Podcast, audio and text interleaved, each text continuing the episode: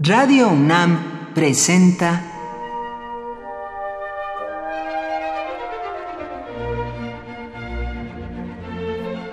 Cuaderno de los Espíritus y de las Pinturas por Otto Cázares.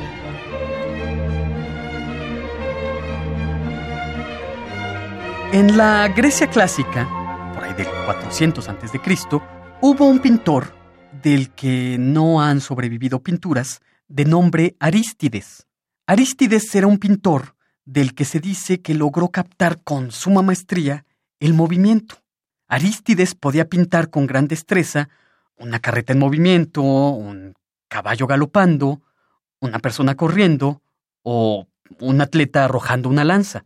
Durante mucho tiempo se habló en las artes representativas, como la pintura y la escultura, de la necesidad de captar, de retratar el movimiento.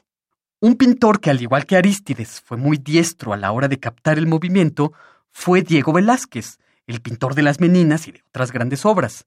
En su pintura de título Las hilanderas, ya hemos hablado en alguna ocasión acerca de las implicaciones simbólicas y narrativas de esta obra maestra, capta en primer plano ruecas en movimiento. A estas ruecas, en uso, podríamos considerarlas algo así como un futurismo avant la letra, es decir, un futurismo antes de la invención del futurismo. Efectivamente, a principios del siglo XX hubo una, se le llamó vanguardia, fundada por el poeta Filippo Marinetti, de nombre futurismo, que buscaba la captación del movimiento como una forma de exaltación de la técnica y del progreso humano. En el primer manifiesto futurista, se dicen cosas como nosotros afirmamos que la magnificencia del mundo se ha enriquecido con una nueva belleza, la belleza de la velocidad. También se dicen cosas como un automóvil rugiente es más bello que la victoria de Samotracia.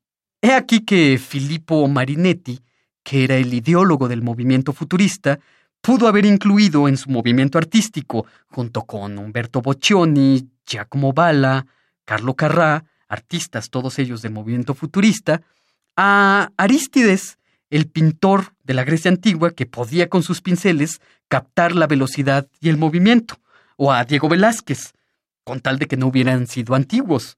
Las vanguardias execraron a sus predecesores con la irreverencia trivial de un lampiño adolescente. Por hoy, Otto Cázares cierra el cuaderno de los espíritus y de las pinturas.